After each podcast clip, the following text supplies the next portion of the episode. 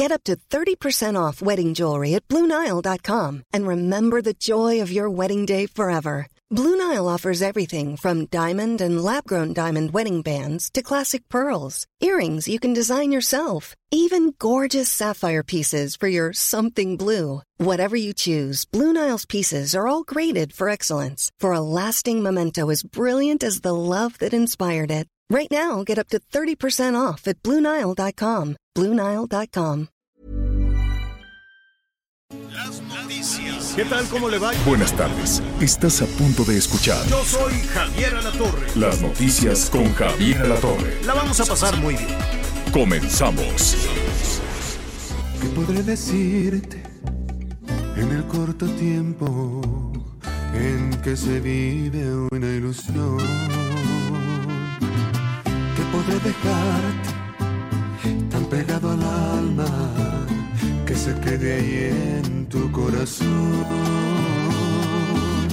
Yo no pretendo. Uy, qué bonita canción, El privilegio de amarte. Y así estamos iniciando esta tarde. Qué gusto nos da que nos acompañe. Yo soy Javier Alatorre. Vamos a tener dos horas de información, información además que está en desarrollo, todos los escándalos alrededor de esta serie. Va la serie, no va la serie. Y Anita Miguel, no me gusta decir se los dije, pero se los dije el jueves, se los dije el viernes. Y así está todo el asunto. ¿Habrá o no habrá estreno? Al ratito vamos a platicar con el abogado de la familia Fernández, doña Cuquita. Ayer pues dio un comunicado donde simple y sencillamente dice no, así no. Y eh, dice, ellos eh, insisten en que tienen los derechos del nombre de don Vicente Fernández. Y ya existe una notificación de un juez de Jalisco, pero pues la empresa eh, productora de esta serie dice, pues eh, nosotros seguimos adelante. Ya veremos, ya veremos desde luego qué sucede con, todo esto. Atención en Colima, vamos a estar en Colima, qué barbaridad, qué angustia, qué incertidumbre con todo este tema de la violencia. Eh, lo vamos a, retomar, vamos a ver las causas, desde luego, que de nueva cuenta llevan al crimen organizado, ¿no? De nueva cuenta al crimen organizado, por más que se hable y se tenga toda la presencia del gobierno federal en Colima, pues parece que el asunto no avanza. Y en Tamaulipas también vamos a estar en Nuevo Laredo, qué noche de, terror, una verdadera noche de terror la que se vivió, ¿no? Eh, las balaceras duraban horas y horas y horas, ¿no? El consulado de los Estados Unidos cerró eh, desde la madrugada, desde muy temprano, decía el consulado, ¿sabe qué? Ni, se, ni venga por acá, vamos a reagendar todas las citas para los trámites, visas, lo que sea, y a los ciudadanos estadounidenses, el propio gobierno de los Estados Unidos les dijo, si van a andar por Nuevo Laredo, busquen refugio, no salgan a la calle, porque el asunto está terrible con las balaceras.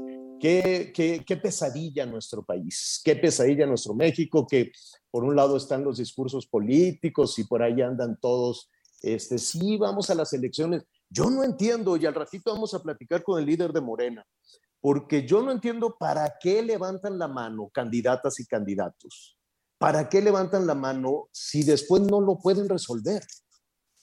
¿No? Y vamos a ver si si efectivamente están blindados del narco, si efectivamente no es el crimen organizado el que está decidiendo los procesos electorales. Porque una cosa es la Ciudad de México y andar anunciando, sí, que, este, eh, que, que, no, que vengan las elecciones y vengan todo este tipo de cosas. Y otra, y otra es la realidad y cuando dejan ahí tirados, abandonados a las alcaldesas, a los eh, alcaldes, ya ve, la misma este, presidenta municipal de Nuevo Laredo, pues dijo, encomiéndense a Dios, Dios nos cuide. Y es parecido, parecido, no son las mismas palabras, pero parecido desde luego a lo que dijo también el, eh, el gobernador de Zacatecas, encomendándose a, a, Dios, como diciendo, pues a ver qué pasa. Y el asunto, el país sumido en la violencia. Qué tristeza, qué pena que lo, todo lo que está sucediendo en, con nuestro país en, en, términos de violencia. Oiga, y pues eh, rápidamente los precios altísimos, las gasolinas caras. No sé si usted ya fue a comprar un bolillo, una telera, un virote, una tortilla de harina, carísimo, carísimo, carísimo. Mire, estuve platicando todavía muy temprano esta mañana con algunos productores de pan. El precio, el precio de las eh, harinas se incrementó del año pasado a este que fueron subiendo de a poquito a poquito y ahora ya están, pero los precios descarados, desbordados. El costal de harina aumentó casi 200% de unos meses para acá. Y así vamos revisando también temas que tienen que ver con azúcar, con la tortilla, con el maíz, con el gas, con los insumos. Bueno, pues los políticos entonces se la pasan en sus temas electorales y que si quítate tú para ponerme yo, que yo voy arriba, que tú vas abajo, ocúpense de lo que a la gente le interesa, los precios, la violencia. No, no, son de un narcisismo los políticos, de un narcisismo todo tiene que girar alrededor de ellos, todo. Y hay que hablar de elecciones, y hay que hablar de los partidos, y oye, ¿y los precios? ¿Y la gente? ¿Y el bolsillo? ¿Y los empleos? ¿Y la pobreza? ¿Y la violencia? ¿Y las matazones? ¿Y las balaceras? Ah, no, eso pues ahí, a ver, total, no, van a decir, pues hay que normalizar eso. Lo importante es que nos volteen a ver a nosotros. Lo importante es que piensen en nosotros, en, en las elecciones, en los candidatos. Y luego, ¿qué hacen? Ya que ganan el concurso de popularidad, ¿qué hacen? ¿Qué hacen?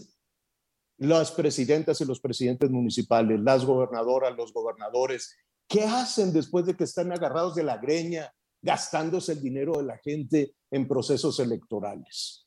Ahí está, ¿no? Ganaron todas las elecciones anteriores. Baja California, Baja California Sur, Sonora que está ardiendo, Sinaloa, Nayarit, ¿no? Colima, eh, eh, Zacatecas, Michoacán, ¿qué quiere que le diga? En fin, así son los políticos en nuestro país. Anita, Miguel, no hagan corajes, no hagan corajes. ¿Cómo están? Qué gusto saludarlos. Anita. Gracias, Javier. Qué gusto saludarte, Miguel Aquino. Muy buenos días. Es un placer de veras poder encontrarnos aquí. Como todas las semanas, no iniciamos esta semana con el pie derecho y con el pie izquierdo para que no se me vayan a sentir las personas zurdas. Luego ya de que hablamos de derechos humanos, de tantos temas que tenemos que platicar. Y pues bueno, hay algunos temas que sí es muy importante tratar en relación a la violencia.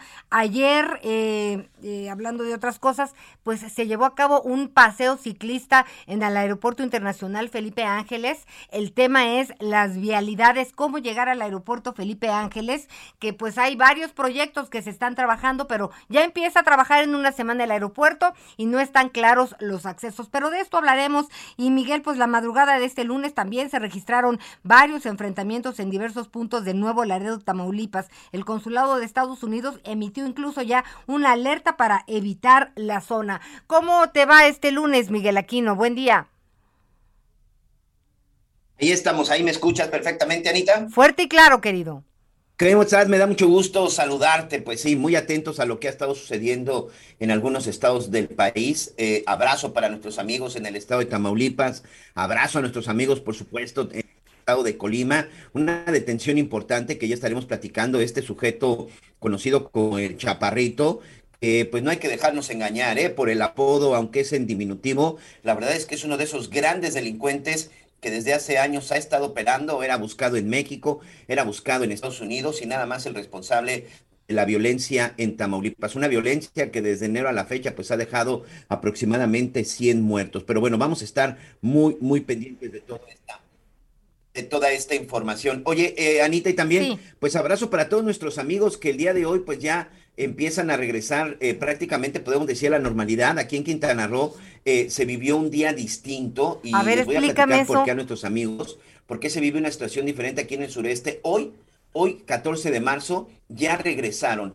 de forma presencial el 100% de las escuelas, de todos los niveles educativos.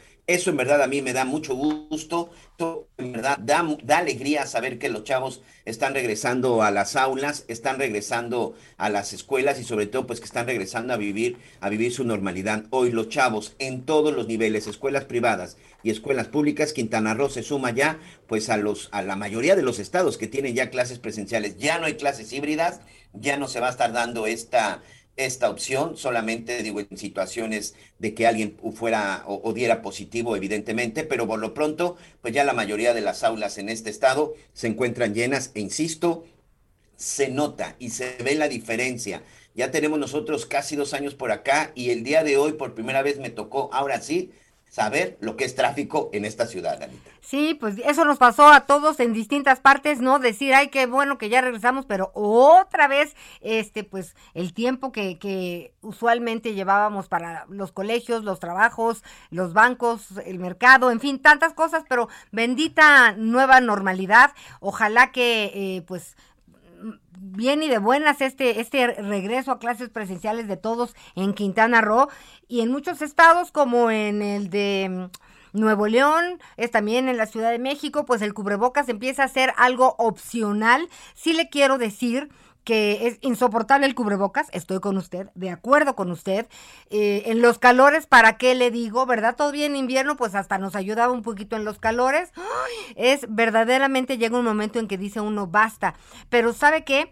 Hay veces que como estamos vacunados a lo mejor somos portadores del virus y no sabemos y a quien se lo contagiemos a lo mejor sí a esta persona pues le causa estragos en cuestión de su salud. Recordemos que son muchas las vidas que se han perdido, entonces estemos estemos conscientes de que vamos avanzando. Es una alegría escuchar que Quintana Roo regresa como distintos estados del país y distintas personas a las actividades realmente como estábamos estábamos acostumbrados, pero tenemos esta conciencia más que nunca clara de la salud, así que cubrebocas, su gel, a lavarse muy bien las manos y sobre todo a pensar en comunidad, en el de enfrente, en el de al lado, en el vecino, porque nos necesitamos todos más que nunca. Oye Miguel, y otra de las cosas que, que queríamos platicar, y quiero decirles que eh, si yo puedo estar aquí, como seguramente muchas mujeres, más que nada trabajando, es porque tenemos un apoyo importante en casa. Eh, mis hijos ya son grandes, tengo 37 años trabajando toda mi vida y Siempre, por supuesto, mi mamá, mi papá, mi abuelita me echaban la mano, pero siempre había una señora echándome la mano en la comida, en el aseo, en esperar a mis hijos en el camión. Siempre, siempre, siempre he contado con el apoyo de distintas personas que me han ayudado y pues estoy agradecida de por vida porque sin esto, Miguel Aquino, no podríamos estar trabajando. ¿Por qué les platico esto en este momento? Porque resulta que pues las trabajadoras domésticas pues han cambiado muchas muchas cosas que tenemos que estar comentando entre sus derechos, lo primero, ¿no? Los derechos de las trabajadoras domésticas. Las trabajadoras domésticas son parte de la familia, cuentan igual que cualquier otro miembro, así que tienen derechos y ahora me da muchísimo gusto saludar a Marcelina Bautista, coordinadora del Centro Nacional para la Capacitación Profesional y Liderazgo de las Empleadas del Hogar. ¿Y por qué? Ella nos va a platicar ahora qué traen entre manos. Marcelina Bautista, siempre es un gusto saludarte. Muchas gracias, Ana María. Eh, buenos días. Oye, dime una cosa, trabajadoras domésticas y trabajadoras del hogar, ¿es correcto las dos formas de referirnos a ellas? No, la primera, la trabajadoras domésticas no, hemos luchado muchísimo para cambiar pues esta connotación que, que se refiere a, a nombre de, a, a, la discriminación hacia las trabajadoras del hogar y hoy somos personas trabajadoras del hogar que incluye hombres y mujeres. De acuerdo, perfecto. Entonces queda claro, lo correcto es referirnos a las trabajadoras del hogar. ¿Trabajadoras o trabajadores del hogar? Platícame en qué andan, Marcelina, ¿cómo vamos? Bueno, eh, somos el Centro Nacional para la Capacitación eh, Profesional y Liderazgo de las Empleadas del Hogar que eh, surgimos hace 22 años y hoy eh, una de las iniciativas para el cambio hacia la profesionalización eh, técnica y el respeto a los derechos de las personas trabajadoras del hogar. Recientemente impulsamos la creación de una cooperativa de servicios que busca capacitar de manera técnica y profesionalizar el trabajo del hogar y eh, hoy estamos eh, en una campaña que busca recaudar fondos para permitir a las trabajadoras del hogar a crear pues distintas eh, formas no de fortalecer sus derechos y sus capacidades en el trabajo del hogar. Así que bueno vamos a capacitar a las trabajadoras del hogar en técnicas para el trabajo. Algunas llegarán a la certificación eh, de, de, su trabajo, pero principalmente lo que queremos es impulsar eh, esta cooperativa para que también estas 24 compañeras que formamos parte de la cooperativa pues cambien nuestra situación ya que a raíz de la pandemia más de 300 mil trabajadoras del hogar pues perdimos nuestra fuente de trabajo y esta cooperativa pues busca no fortalecer eh, pues nuestras vidas y fortalecer también eh, nuestra nuestra economía para poder apoyar a otras trabajadoras del hogar que lo necesitan y va a ser a través de la capacitación eh, técnica para el trabajo.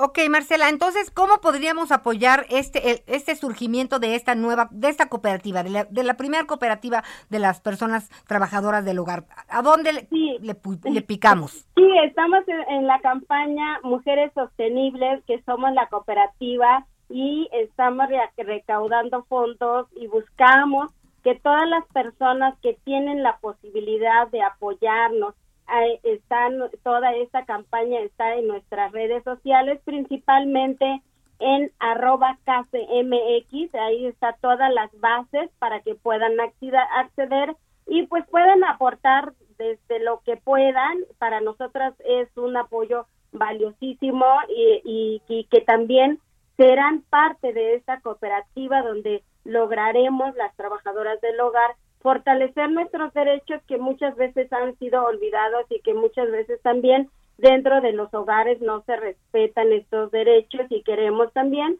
pues visibilizarlo de esta manera. Excelente, pues Marcelina, ya sabes que cuentas con nosotros, cuenta con nosotros, es muy importante hacer equipo y estar pendientes pues de cómo cómo cómo se emancipa este movimiento, no cómo crece y cómo podemos ayudar rápidamente dime en qué nos equivocamos en el hogar cuando contratamos a alguna persona eh, para que trabaje con nosotros y qué es lo que debemos observar para cumplir con, los derechos. Claro que sí, creo que lo que lo que se ha olvidado es eh, que el trabajo es trabajo y las trabajadoras y trabajadores del hogar merecen pues también los mismos derechos que cualquier persona que nos contrata lo tienen en sus centros de trabajo eh, hay mucha discriminación y violencia todavía en, hacia las trabajadoras del hogar en los centros de trabajo y lo que buscamos ahorita es que se respeten esos derechos. Uno de ellos es un salario digno y justo por el trabajo que realizan y la obligatoriedad de la inscripción al seguro social, pues bueno, ahí viene ya todos los derechos que deberían de ser respetados, así también como las obligaciones que tenemos como trabajadoras del hogar que a través de CASE lo hemos aprendido, pero cuando lo exigimos somos despedidas injustificadamente dentro del trabajo y pues no hay una manera de una, una indemnización porque las personas empleadoras creen que porque no tenemos contrato por escrito no tenemos derecho a la indemnización. Sin embargo, sí, sin embargo, tenemos derechos a pesar de que estemos una semana, un mes, eh, 20 años, 30 años en el trabajo y somos despedidas de manera injustificada, tenemos derecho a la indemnización como marca la ley, ¿no? Entonces pedimos también que tanto las empleadoras como trabajadoras que, que trabajamos bajo, bajo un mismo techo podamos entender y aprender nuestros derechos y pues ya ir quitando esta forma tan normal que se ha ido dando el trabajo del hogar y empezar de una manera pues más más claro, ¿no? Claro. ya están las leyes eh, ya en, nuestro país y queremos que se pues, cumplan. y gracias a los medios, ¿no? Que nos han permitido pues alzar la voz, permitirnos estar aquí y pues pedimos hoy el apoyo de,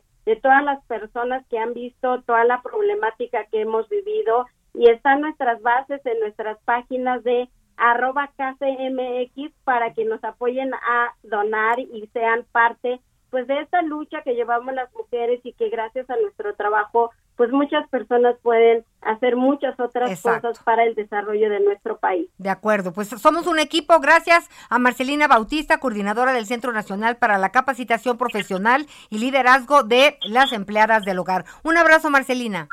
Hasta luego. Hasta luego.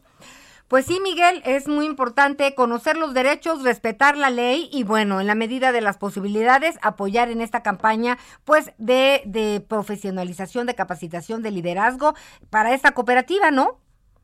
Sí, por supuesto. Yo creo que es muy importante esta, esta iniciativa y así debería de ser, no solamente en este, en este rubro. Hay mucha gente que necesita el apoyo, hay mucha gente que en determinado momento también requiere de cierta capacitación, pero sobre todo de los apoyos. A mí me llama mucho la atención cuando se da toda esta campaña para las em, empleadas y empleados domésticos, porque hay que señalarlo, es para los dos géneros. La gente simple y sencillamente que se dedica a estas actividades tienen esos derechos. Yo pensé que esta iba a ser eh, una especie como del inicio de, de, una serie de derechos que tienen otros sectores, otros sectores económicos, otros sectores laborales. Yo, por ejemplo, los trabajadores de la construcción, Anita. Siento que los trabajadores de la construcción están en, en, algún momento en ciertas empresas o en ciertos trabajos un poco olvidados. Como en un limbo, ¿no? Porque son muy necesarios. Exacto, sí. tienes razón.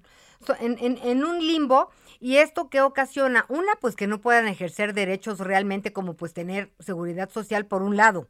Y por el otro también eh, no hay un cumplimiento. Si te fijas, hay una, hay una cuestión generalizada que cuando un arquitecto dice que termina en tres meses la obra se va a seis y a ocho meses porque no hay un, un flujo de trabajadores pues como empleados en una empresa que entras a las ocho sales a las seis es es muy a según, a según de muchas cosas y esto tiene que ver pues porque no hay una verdadera organización ni para bien ni para mal, ¿me explico? Claro. Entonces, sí, vale y por ejemplo, de repente, bueno, pues los que hemos estado metidos un poquito también en estos temas de construcción, también eh, pues no sé llamarle si la forma de extorsión o hasta de secuestro a la que son sometidos por algunos sindicatos o supuestos pseudo sindicatos de los trabajadores de la construcción, amigo que se ha dedicado, eh, no sé si a construir una vivienda o simple y sencillamente a remodelar. Díganme quién no ha sido víctima de estos extorsionadores que de repente les llegan eh, y a cobrarles miles de pesos porque nada más estás aplanando una barda o estás levantando parte de tu barda por cuestión de seguridad y que si no te dan la famosa plaquita esta de negro con rojo, pues no te quieren dejar trabajando. A mí me ha tocado en varias ocasiones, bueno, pues lidiar con esos personajes y yo les pregunto a los empleados, a la gente que tengo, oye, ¿y tú conoces a este representante de tu sindicato? No, señor, dice, nunca lo he visto y es más, a nosotros ni nos pelan. ¿Para qué funcionan? Simple y sencillamente es una manera de actuación. Creo que ahí, y sobre todo que la construcción es uno de los sectores económicos que más dinero genera o que más dinero este, se invierte en nuestro país y en donde también se generan eh, muchos, muchos empleos. Siento que ahí sí, Anita, hay que trabajar mucho. Ya les estaré contando de algunas experiencias que yo he tenido, pero siento que sí, están en el limbo, desprotegidos y en manos de una bola de villanos que supuestamente son líderes o representantes de algún tipo de sindicato, que no sirven para otra cosa más que para estar extorsionando. Oye, y antes de que regrese Javier, esto de la serie de don Vicente Fernández, bueno, ya Javier parece vidente. ¿Te acuerdas que nos estaba, nos dijo fuera del aire y, al, y aquí con lo compartimos con todos los amigas y amigos en el radio, pues que tenía sus dudas de que finalmente sí entrara este, este, este, esta serie eh, escrita por Olga Warnat, ¿no? La periodista argentina una serie no autorizada. Y pues habrá que leer, ya al rato leemos juntos el comunicado, la carta de Doña Cuquita, que mis respetos, mis respetos, mis respetos a, a Doña Cuquita. Y pues, ¿sabes qué? A mí en el fondo me dio gusto, mucho gusto, que, que que no se metan en este instante eh, con alguien que acaba de, de, fallecer, que para millones de mexicanos y mexicanas, pues fue una figura muy, muy, muy importante, ¿no? Sí, pero lamentablemente parece que Parece que el comunicado, parece que el video de doña Cuquita, viuda de Fernández, parece que las declaraciones y sobre todo pues una orden judicial que fue emitida para que Televisa no emitiera, parece que eso no les ha incomodado, ¿eh? Hoy sigue la promoción, acabo de ver hace ah, un programa precisamente de Televisa las declaraciones del protagonista, las declaraciones del productor Juan Osorio, que me llamó mucho la atención Juan Osorio porque criticaba que la familia Fernández había vendido los derechos de la serie a una productora colombiana. Decía, ¿cómo es posible que un colombiano sepa más de la vida de Vicente Fernández que una producción mexicana? Atención, don Juan Osorio, ¿eh? Usted está escribiendo el libro por una investigación de una periodista argentina. una periodista argentina que, por cierto, todos sus libros son muy polémicos y demandados. Abrazos hasta Jalisco, Guadalajara, el Heraldo Radio, nos escuchamos a través del 103, no es cierto, es el 100.3 de FM, que no es lo mismo. Con esto, Miguelito, ¿te parece si hacemos una pausa y ya estamos de regreso? Esto es Las Noticias con Javier Alatorre. Acompáñenos.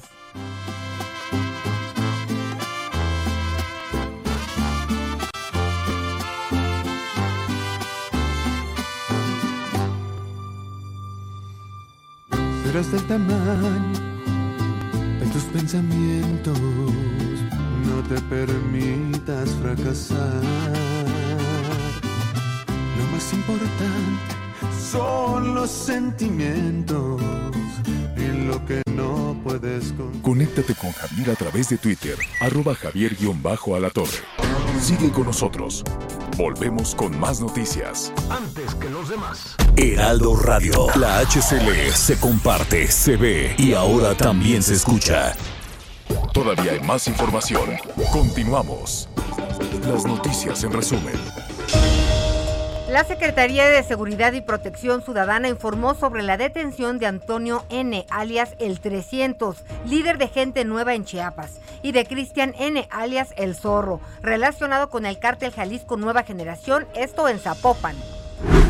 Colectivos de búsqueda de personas desaparecidas han localizado en las últimas 48 horas al menos 32 cuerpos enterrados en cuatro municipios de Sonora, informó Ana Isabel Castro, vocera del colectivo Guerreras Buscadoras de Cajeme.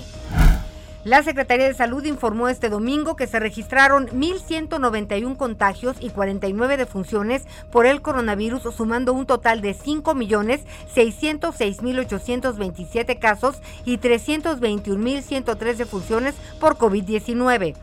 Hoy el dólar se vende en 20 pesos con 67 centavos y se vende en 21 con 11 centavos.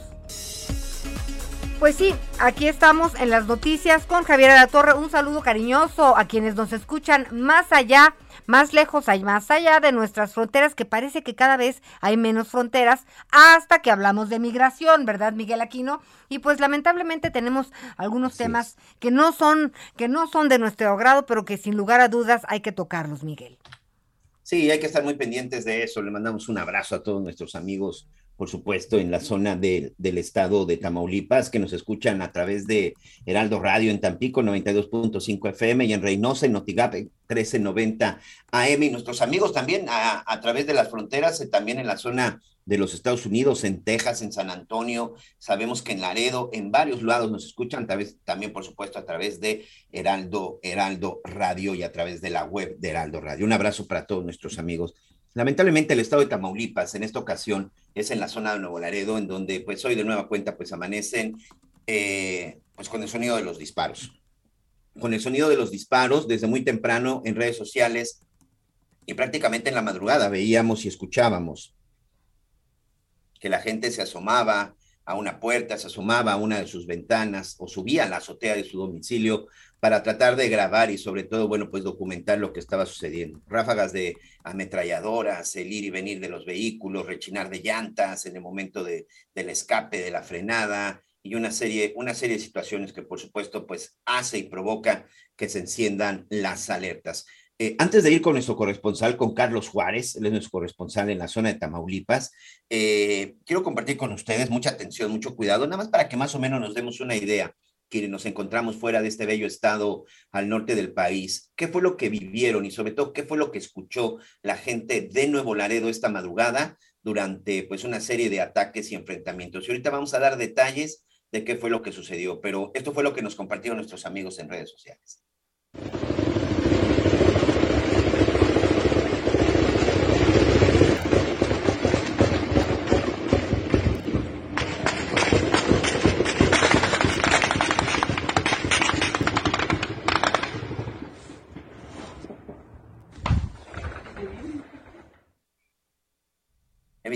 De fondo, todas estas grabaciones son tomadas por la gente desde sus domicilios, pues son los rifles automáticos, son estas ametralladoras que utilizan y sobre todo en esta zona de Nuevo Laredo, con esta organización de los llamados, el cártel de Noreste, los Zetas y todos estos eh, delincuentes, pues que incluso tienen hasta sus propias unidades blindadas de manera artesanal, que son conocidos como los monstruos. Pero bueno, vamos a platicar con nuestro compañero Carlos Juárez. Eh, como le decía, bueno, él es este corresponsal, jefe de información en la zona de Tamaulipas por Heraldo Radio. Y Carlos, pues lamentablemente, otra vez, pues una balacera, otra vez el sonido de las armas hacen que se despierte pues un municipio, en este caso Nuevo Laredo. ¿Cómo estás primero que nada, amigo? Hola, ¿qué tal? Muy buenas tardes. Saludarlo desde todo el auditorio. Efectivamente, durante la madrugada de este lunes se registraron varios enfrentamientos y bloqueos, así como la quema de vehículos y tractocamiones en diferentes puntos de Nuevo Laredo. El informe preliminar de la Secretaría de Seguridad Pública en el Estado reporta que hubo enfrentamientos y también eh, se atacaron a las instalaciones militares y a las oficinas del Consulado de Estados Unidos. La dependencia americana emitió una alerta durante la madrugada para evitar que, bueno, pues eh, los ciudadanos acudan a estas oficinas. Incluso acaba de emitir una alerta para que los ciudadanos estadounidenses pues me estén resguardados. Además, en base en informaciones policiales iniciales, se tuvo conocimiento que hubo bloqueos en dos avenidas principales, en colocación de vehículos pesados, al menos dos de ellos tractocamiones incendiados, así como lanzamiento de ponchallantas. También hubo enfrentamientos y persecuciones en varios puntos de la ciudad y hasta el momento no se tiene información verídica o oficial que haya eh, personas muertas durante estos enfrentamientos. Extraoficialmente, estos hechos están relacionados con la detención de un alto líder de la organización delictiva que opera en lado conocida como Cártel del Noreste. Es, habría sido detenido por parte de las fuerzas federales. Hay que señalar que por parte del gobernador de Tamaulipas, Francisco García Cabeza de Vaca, se quedaron instrucciones a la Secretaría de Seguridad Pública para reforzar la vigilancia. También hay que mencionar que la alcaldesa de este municipio, Carmelina Canturrosas, emitió mensajes a través de sus redes sociales para pedir que la gente tenga mucha precaución y también dio aviso de que algunas avenidas ya estaban abiertas. Cabe señalar que al amanecer los ciudadanos expusieron a través de las redes sociales eh, que eh, las avenidas principales estaban llenas de unidades quemadas, trailers, también habían daños a agencias de autos, incluso a vehículos particulares que tenían impactos de bala. Hay que mencionar que también circulan imágenes en cómo oficiales del gobierno americano pues cerraron los puentes internacionales e incluso atravesaron vehículos de este gobierno en los puentes y estuvieron atentos para repeler cualquier agresión que pudiera darse en contra de ellos. Hasta el momento no hay una cifra oficial de muertos, se habla de ocho abatidos, pero no es oficial todavía, todavía y también de la caída de un líder criminal, el cual, bueno, pues estamos muy pendientes sobre los informes que emita la Secretaría de la Defensa Nacional y el Gobierno Federal ante esta supuesta detención. Y bueno, eh, también el temor de la gente en obviamente, es que eh, en las próximas horas o incluso en la noche puedan replicarse nuevamente estos enfrentamientos como ha ocurrido en ciudades como Reynosa y Matamoros. Es el reporte que les tengo hasta el momento. Sí, oye Carlos, nada más para preguntarte, hoy las actividades en Aredo, es que eh, la verdad es que llama la atención lo que decía la presidenta municipal en Nuevo Laredo, en donde pues de plano, pues mejor le decía a la gente que encerrada en su casa y protéjase, porque pues esta situación casi casi pues está fuera de control. La de la frontera comenzó pues a, a salir de manera normal, como cotidianamente, y fue de esa manera que pudimos observar estas imágenes que, que incluso había videos donde decían esto esto no es Ucrania, esto no es Irak, esto es Tamaulipas y podíamos darnos cuenta de la gran cantidad de unidades que había quemadas. Eh, todavía no se tiene un dato exacto de cuántas eran estas. Había gente que estaba reportando y subiendo imágenes de sus vehículos particulares a las redes sociales donde pedía ayuda a la gente para localizarlas porque les fueron dadas por estos civiles armados y que después fueron dejadas en otros puntos. Eh, vamos a estar muy atentos de la información oficial, todo esto que estoy comentando, de los ataques a la base militar y también como a las oficinas consulares, es un dato preliminar que nos emitió la Secretaría de Seguridad Pública del Estado de Tamaulipas. Ellos también están seguramente a la espera de la confirmación de quién es el capo que fue detenido durante la madrugada eh, de hoy aquí en Tamaulipas porque bueno, se, ha, se han dado algunos nombres, pero todavía no es oficial. Javier. Muy bien, muchas gracias, muchas gracias Carlos, vamos a estar muy pendientes y por lo pronto, este, gracias que este, gracias Carlos. Muy buenas tardes, estamos pendientes con la información. Carlos Juárez, nuestro compañero en, el estado de Tamaulipas. Y miren, aquí les voy a dar una información, Anita, amigos, que me, que me ha estado llegando. Primero que nada, del Consulado de los Estados Unidos.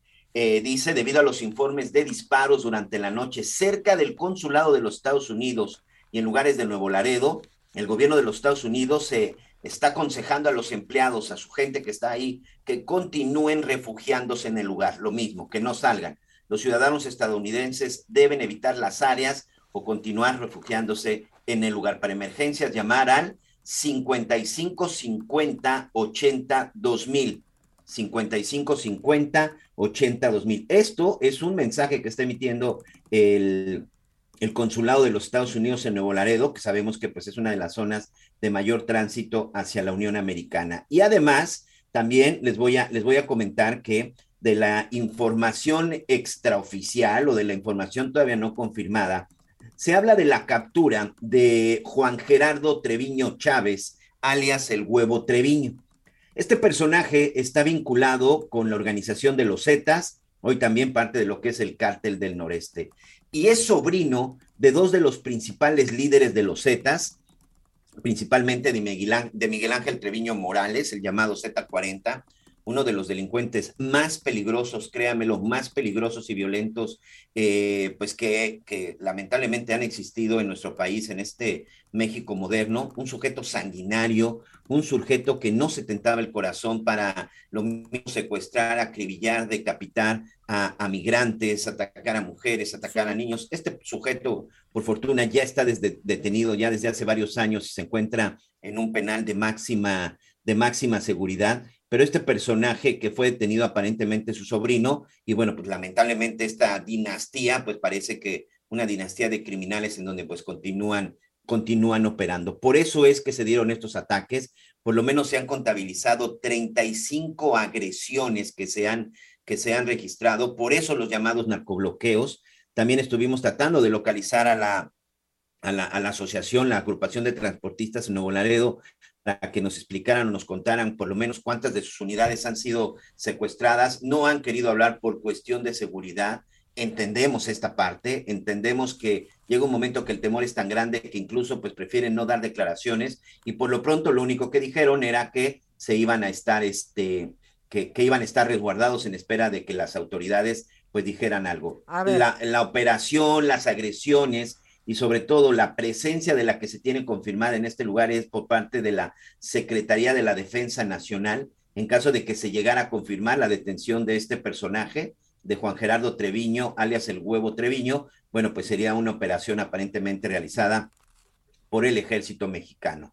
Ya como nos decía Carlos, en este momento, bueno, pues se trata de regresar a la normalidad, se trata de regresar eh, la gente pues a sus trabajos y sobre todo, bueno, pues con las precauciones de lo que sucedió pues esta noche en Nuevo Laredo. Y ahí están los videos, ahí están las declaraciones, ahí está el consulado para que eh, de repente, bueno, pues de repente cuando uno consulta a la autoridad, pues este, en ese tipo de cosas es muy difícil que nos, que nos tomen las llamadas. Pero bueno, pues ahí está lo que está sucediendo y por supuesto que vamos a estar muy pendientes, Anita. Tenemos que estar muy pendientes, Miguel. Y fíjate que en relación a la violencia en los estadios de fútbol, Plataforma México, la red nacional de base de datos criminalísticos del país, tendrá acceso directo en vivo y actualizado al Fan ID de la Liga México para monitorear los partidos. Esto, según entiendo, tiene que ver con que, pues, evitar que personas que hayan tenido antecedentes penales tengan ingreso a, a los estadios y pues así eh, de alguna forma evitar eh, la violencia. A mí me parece que hay que profundizar mucho más en ese tema porque quiero decirles que para sacar una carta de antecedentes penales, Miguel, es un rollo de peregrinación y ahora ya no se llama así, ahora tiene otro nombre, ya lo estamos buscando. Entonces, y, y, Miguel Aquino, ¿qué es no tener antecedentes penales? O sea, luego se equivocan y tienes antecedentes penales. Me parece que sí hay que profundizar y ser muy claridosos porque los malos entran y salen, los buenos se quedan, o sea, muchas cosas que hay que analizar en este sentido. Este sí me parece que es muy buena idea poner atención en el en quienes llegan a los estadios para evitar lo que vivimos hace un par de semanas, pero todavía hay que profundizar realmente en cuál será la mejor vía en este sentido. Y si Fíjate no, que- sí, ¿qué, de- qué Fíjate, decías? fíjate que este, este tema que, que comentas es un tema que tiene muchas aristas y rápidamente porque tenemos ya también nuestro, nuestro siguiente reporte desde Colima. ¿Qué es Plataforma México para que nuestros amigos más o menos tengan idea? Plataforma México es este, una base de datos que fue creada desde la época de Genaro García Luna, primero su propuesta cuando era director de la Agencia Federal de Investigaciones y posteriormente como secretario de Seguridad Pública Federal. En Plataforma México se supone que todas las fiscalías de los estados y todas las secretarías de seguridad pública deben subir a esta base de datos la información de sujetos buscados, de sujetos con antecedentes penales, de criminales que en su momento fueron detenidos y juzgados. Es decir, es una gran base en donde se tiene toda esta información. Hay un rubro incluso también en donde se tiene información acerca de policías y expolicías para que también, bueno, pues las autoridades tengan conocimiento de esto. Si tú quieres consultar la identidad de un personaje y, tienes dudas acerca de su pasado, pues lo puedes hacer en Plataforma México, por supuesto, hablando solo que lo pueden hacer las autoridades gubernamentales. El hecho de que le puedan proporcionar o que se suba también la federación, bueno, por ejemplo, si llega Miguel Aquino a querer formar parte de una barra y como ahora las van a estar eh, registrando, van a estarles haciendo un ID, tomando fotografía, pueden verificar si Miguel Aquino en la plataforma México pues tiene o no tiene antecedentes. Este asunto de los antecedentes penales, créanmelo, es un dolor de cabeza para mucha gente porque resulta que tienes que sacar dos, Anita, uno a nivel local y otro a nivel federal. Normalmente el que te piden para algún tipo de antecedente son los antecedentes penales eh, si tú fuiste acusado, procesado en una instancia federal. Pero si lo hiciste en uno del fuero común, por ejemplo, si viviste todo el tiempo en la Ciudad de México, pues tendrás que acudir a las instancias de la Ciudad de México. Si tú estuviste en el Estado de México, tendrás que acudir. Lamentablemente en México todavía no existe una plataforma en donde se puedan concentrar los procesos del fuero común y del fuero federal para que, pues simple y sencillamente solo necesites o requieras uno. Uh -huh. ¿Cuál es el que normalmente te solicitan? Es el del fuero federal. De acuerdo. Entonces, ha habido ocasiones ha habido que la gente obtiene esto y a lo mejor cometió un robo simple y pues no, como no está en el fuero federal, pues sale tu carta de antecedentes no penales. Es todo un problema, Ay, es, un es rollo. todo un rollo y eso lamentablemente en muchos lugares te lo siguen pidiendo como un documento específico. Y fíjate que en el rollo de, por ejemplo, de los consulados que piden carta de antecedentes no penales, pues ahora eso ya no se llama así. Ahora tiene un nombre de datos, eh, datos habitacionales. Una cosa, Miguel Aquino, que no sabíamos ni dónde buscarla, si en gobernación o en la fiscalía, porque ahora la emite la fiscalía un rollo que vale y la antes pena. era la secretaría. ¿Te acuerdas? ¿eh? Sí. Sí, claro. O sea, un poquito complicado, pero en fin, ya estamos y eh, tenemos que pasar a otro tema. Eh, vámonos con a Colima, porque en las últimas horas se registraron bloqueos en Colima tras la detención de Aldrin Miguel Harkin, Harkin, alias El Chaparrito, presunto jefe regional del cártel Jalisco Nueva Generación en el estado. Y es nuestra compañera Marta de la Torre, corresponsal del, del Heraldo Radio en Colima, quien nos platica de esta información. Adelante contigo, Marta, buen día.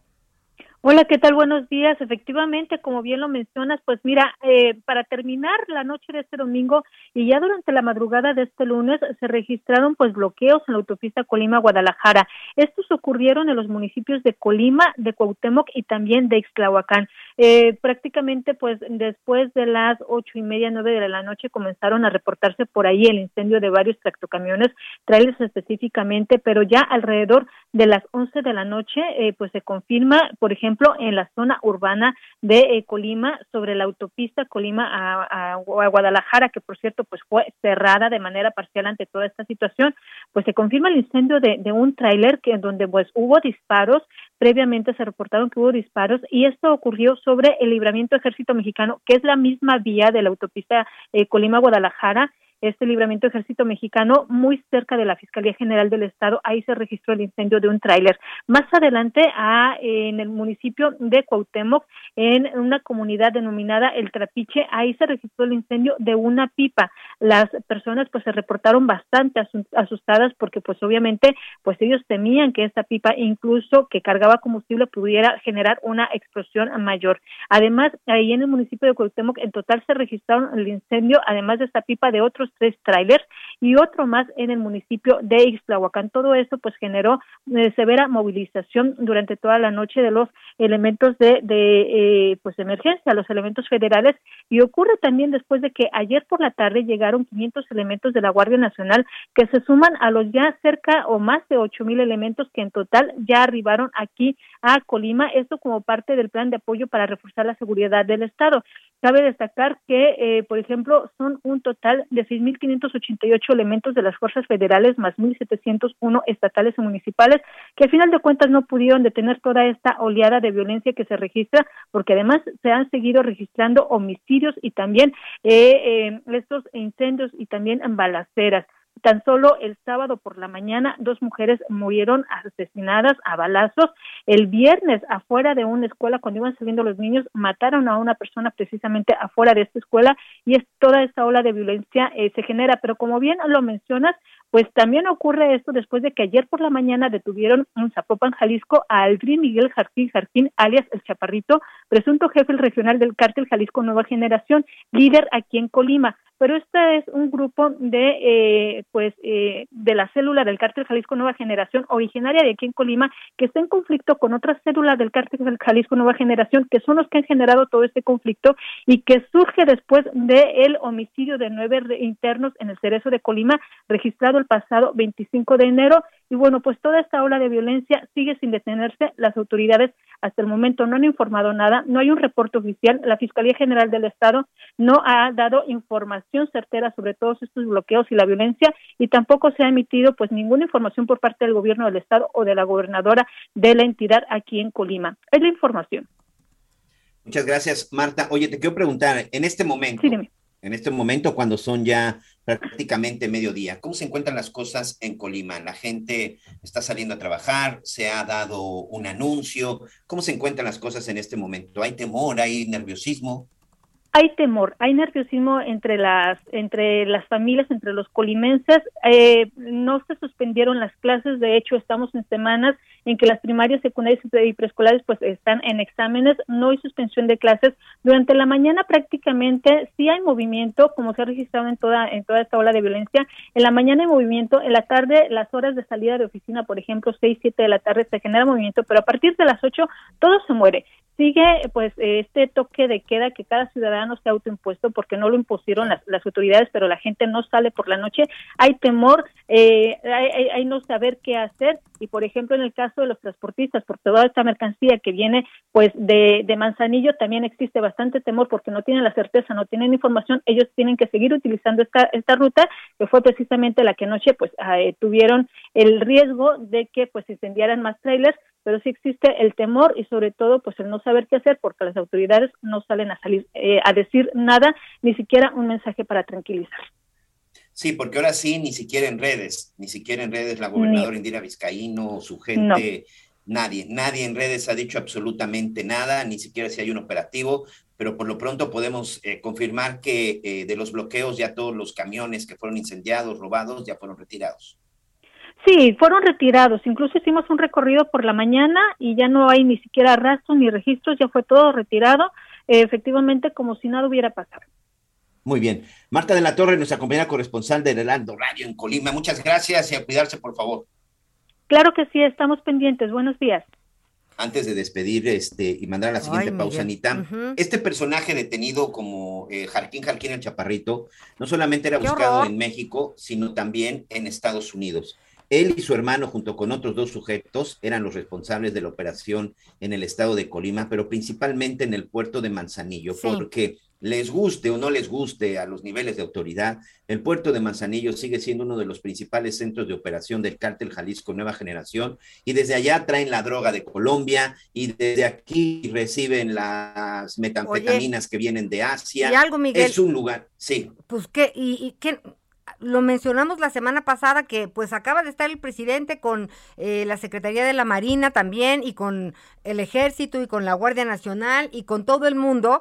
Eh, no, o sea, sí me preocupa que con toda la carne en el asador, pues sigamos teniendo estos capítulos tan, tan penosos para, para Colima. Y un saludo y un abrazo a nuestras amigas y a nuestros amigos que nos escuchan a través del 104.5 de FM, el Heraldo Radio, porque pues parece que no pasa nada. Y algo que te quiero preguntar, Miguel Aquino, si nos da tiempo antes de la pausa para que nos contestes y si no, te lo dejo de tarea. A ver, ¿cómo es esto de que en el resumen yo decía que la Secretaría de Seguridad y Protección Ciudadana informó sobre la detención de Antonio N. alias el 300, líder de gente nueva en Chiapas.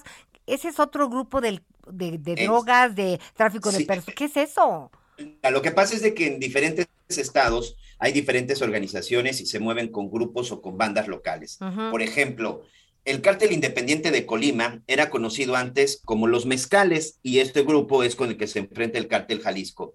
El 300 de este grupo de gente nueva está vinculado con el cártel de Sinaloa. Una detención también muy importante considerando que en el estado de Sinaloa también se ha generado violencia y han surgido hasta las llamadas autodefensas. Pero son grupos locales que pertenecen a algunas organizaciones criminales. Gente nueva en Chiapas es del cártel de Sinaloa. Hay que hacer un diccionario porque son muchísimos. Hacemos una pausa, ahí está la guitarrita, pero nosotros continuamos en las noticias con Javier Alatorre. Ya volvemos. Si lo nuestro fue una aventura, fue una locura que no acabó. En la bahía mirándonos, volvamos al día en que estábamos besándonos. Conéctate con Miguel Aquino a través de Twitter, arroba Miguel Aquino. Toda la información antes que los demás. Ya volvemos. Heraldo Radio 98.5 FM, una estación de Heraldo Media Group, transmitiendo desde Avenida Insurgentes Hey, I'm Ryan Reynolds. At Mint Mobile, we like to do the opposite of what Big Wireless does. They charge you a lot, we charge you a little. So naturally, when they announced they'd be raising their prices due to inflation, we decided to deflate our prices due to not hating you. That's right. We're cutting the price of Mint Unlimited from $30 a month to just $15 a month. Give it a try at mintmobile.com slash switch. $45 upfront for three months plus taxes and fees. Promo for new customers for limited time. Unlimited more than 40 gigabytes per month. Slows. Full terms at mintmobile.com. Sur 1271, Torre Carrachi, con 100.000 watts de potencia radiada. Todavía hay más información. Continuamos. Bueno, muy bien, vamos a, vamos a continuar. Em, oiga, qué escándalo con este, con este tema de eh, la serie. Y como les decía yo al principio, Miguel Anita no me gusta decir se los dije, pero... No se los dije, eso decíamos, qué bárbaro. Oye, pero, pero sigue la promoción, me decía Miguel, yo no la he visto, pero siguen anunciando, Javier. Sí, sí, sí. Bueno, en, términos de publicidad, salga o no salga la serie, pues este están ahí en una... En, una disputa. Para, para, digo, ya sabes que todos los escándalos, ¿te acuerdas con las películas cuando las prohibían y ah, demás? Entonces, pues se, se, vende más. Había, más. Había más tema. Antes de platicar con el abogado de Doña Cuquita, con el abogado de los Fernández, pues vamos a poner en contexto a todos nuestros amigos que nos están escuchando el, el tema que hoy se estrena, probablemente, esta serie que escribió eh, Olga Warnat, que es una escritora argentina, y la familia Fernández no quiere. La familia Fernández está en contra, la familia Fernández tuvo palabras incluso pues este de mucho reproche hacia la empresa eh, Televisa. Pues hay que recordar que pues esta empresa ha estado muy cercana también a los a los este Fernández no en síntesis déjeme decirle en síntesis eh, la eh, se llevó a cabo la producción de esta serie. En realidad hay dos una que hace Televisa otra que hace Netflix eh, los derechos eh, de la familia Fernández y el propio Vicente Fernández no se los dio a la empresa Televisa, hasta donde tengo entendido, y de cualquier forma, pues hicieron esta serie que ha generado muchísimo malestar entre la, eh, entre la familia Fernández. De hecho, dicho, esa, dicho esa situación, ese contexto, pues vamos a reducirlo desde luego porque hay muchísimas cuestiones alrededor de todo esto. Se, se empieza a producir esa serie, Los Fernández y doña Cuquita, la hoy viuda de Vicente Fernández, no están de acuerdo con que salga al aire e interpusieron ya una serie de demandas y ya es todo un tema jurídico, ya es todo un tema judicial. ¿Qué dijo la mm, esposa, la hoy viuda, un pilar, un pilar fundamental de los Fernández? Vamos a escuchar. Buenos días. Quiero decirle a todo el público que estoy muy triste por todo lo que está pasando ahorita. Vicente se fue, pero creo que hay gente que está abusando de su nombre. Hicieron una serie desde octubre, la sacaron ahora que ya no está él. Pero si él estuviera, me estuviera ayudando y me estuviera apoyando. Si creen que estoy sola, no estoy sola. Si creen que quieren abusar de mí, no. Tengo a mi familia, tengo a todo el público que me apoya y que creo mucho en las leyes, que también es muy importante. Les agradezco mucho. Muchas gracias a todo el público. Y quien está representando legalmente a la familia Fernández es el abogado Marco del Toro, el despacho del abogado Marco del Toro, porque pues ya eh, todo el fin de semana, desde hace varios días, estuvieron trabajando de manera simultánea en diferentes, em, eh, pues, representaciones, por así decirlo, de la empresa productora de esta serie. Marco del Toro, me da muchísimo gusto saludarte. ¿Cómo estás? Muy bien, Javier, Ana María, qué gusto saludarlos a ambos. Hola, Marco, qué gusto, Marco Oye, dime algo, hay cierta confusión entre la audiencia. Em, está anunciado para estrenarse hoy esta serie contra la voluntad de los Fernández. ¿Qué pasaría si se estrena? Pues mira, si, si incurren en esa conducta, eh, estarían en un desacato, en una actitud retadora hacia las autoridades federales que les notificaron desde el viernes a Televisa Sociedad Anónima Bursátil, a Televisa Sociedad de Responsabilidad Limitada de Capital Variable y a Editorial Televisa SADCB, estarían incurriendo en violaciones flagrantes a órdenes de autoridades federales que fueron muy precisas en cuanto a los alcances de medidas que les están imponiendo a propósito de los planteamientos jurídicos que hicimos en el sentido de que, por un lado, don Vicente Fernández registró su marca y, eh, y también registró ante el indautor su nombre artístico con reserva de uso exclusivo, así como el uso de la imagen que han estado utilizando. Lo que han hecho ha sido una publicidad masiva para vincular un producto a derechos de autor y derechos de propiedad industrial que derivan del artículo 27 constitucional y del artículo 28 constitucional. Esto es, si ustedes ahorita en el programa dieran una noticia de Vicente Fernández, vamos a pensar el propio fallecimiento y, y el funeral, pues pudieron haber sacado imágenes, su foto, hablar de él, utilizar su nombre, porque eso es ejercicio periodístico y eso es libertad de expresión. Cosa distinta es que utilices derechos adquiridos y debidamente registrados conforme a las leyes mexicanas para sacar un producto y lucrar con él. Ese es el quid del asunto. No estamos, eh, hicieron algún boletín en donde decían que esto era censura previa y lo querían equiparar al padre Amaro, diciendo que era un ataque a la libertad de expresión. De ninguna manera. No se está hablando del contenido, sino del uso de marcas para promover un producto, del uso de nombre comercial para de nombre artístico registrado para promover un producto con intención de lucro, más o menos lo que pasó con Gael García, en donde la resolución final dijo, esto no se trata de un tema de libertad de expresión porque es, fue un tema específicamente para fines de lucro, que es exactamente lo que está pasando aquí, Javier Ana María. esto, esto quiere decir que eh, la empresa productora de esta serie no tiene, eh, no tiene los derechos, requeriría algún tipo de autorización de la familia Fernández, de los, de, de, de, quién. Mira, lo que sucede es lo siguiente, los registros estaban a nombre de don Vicente Fernández Gómez, en paz descanse. ¿Los registros de, de qué, Marco?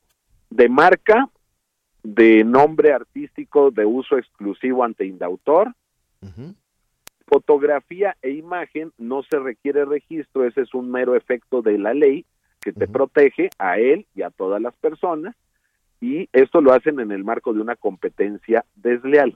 Pero los registros estaban a su nombre, su esposa, doña Cuquita, es heredera universal y albacea de la sucesión.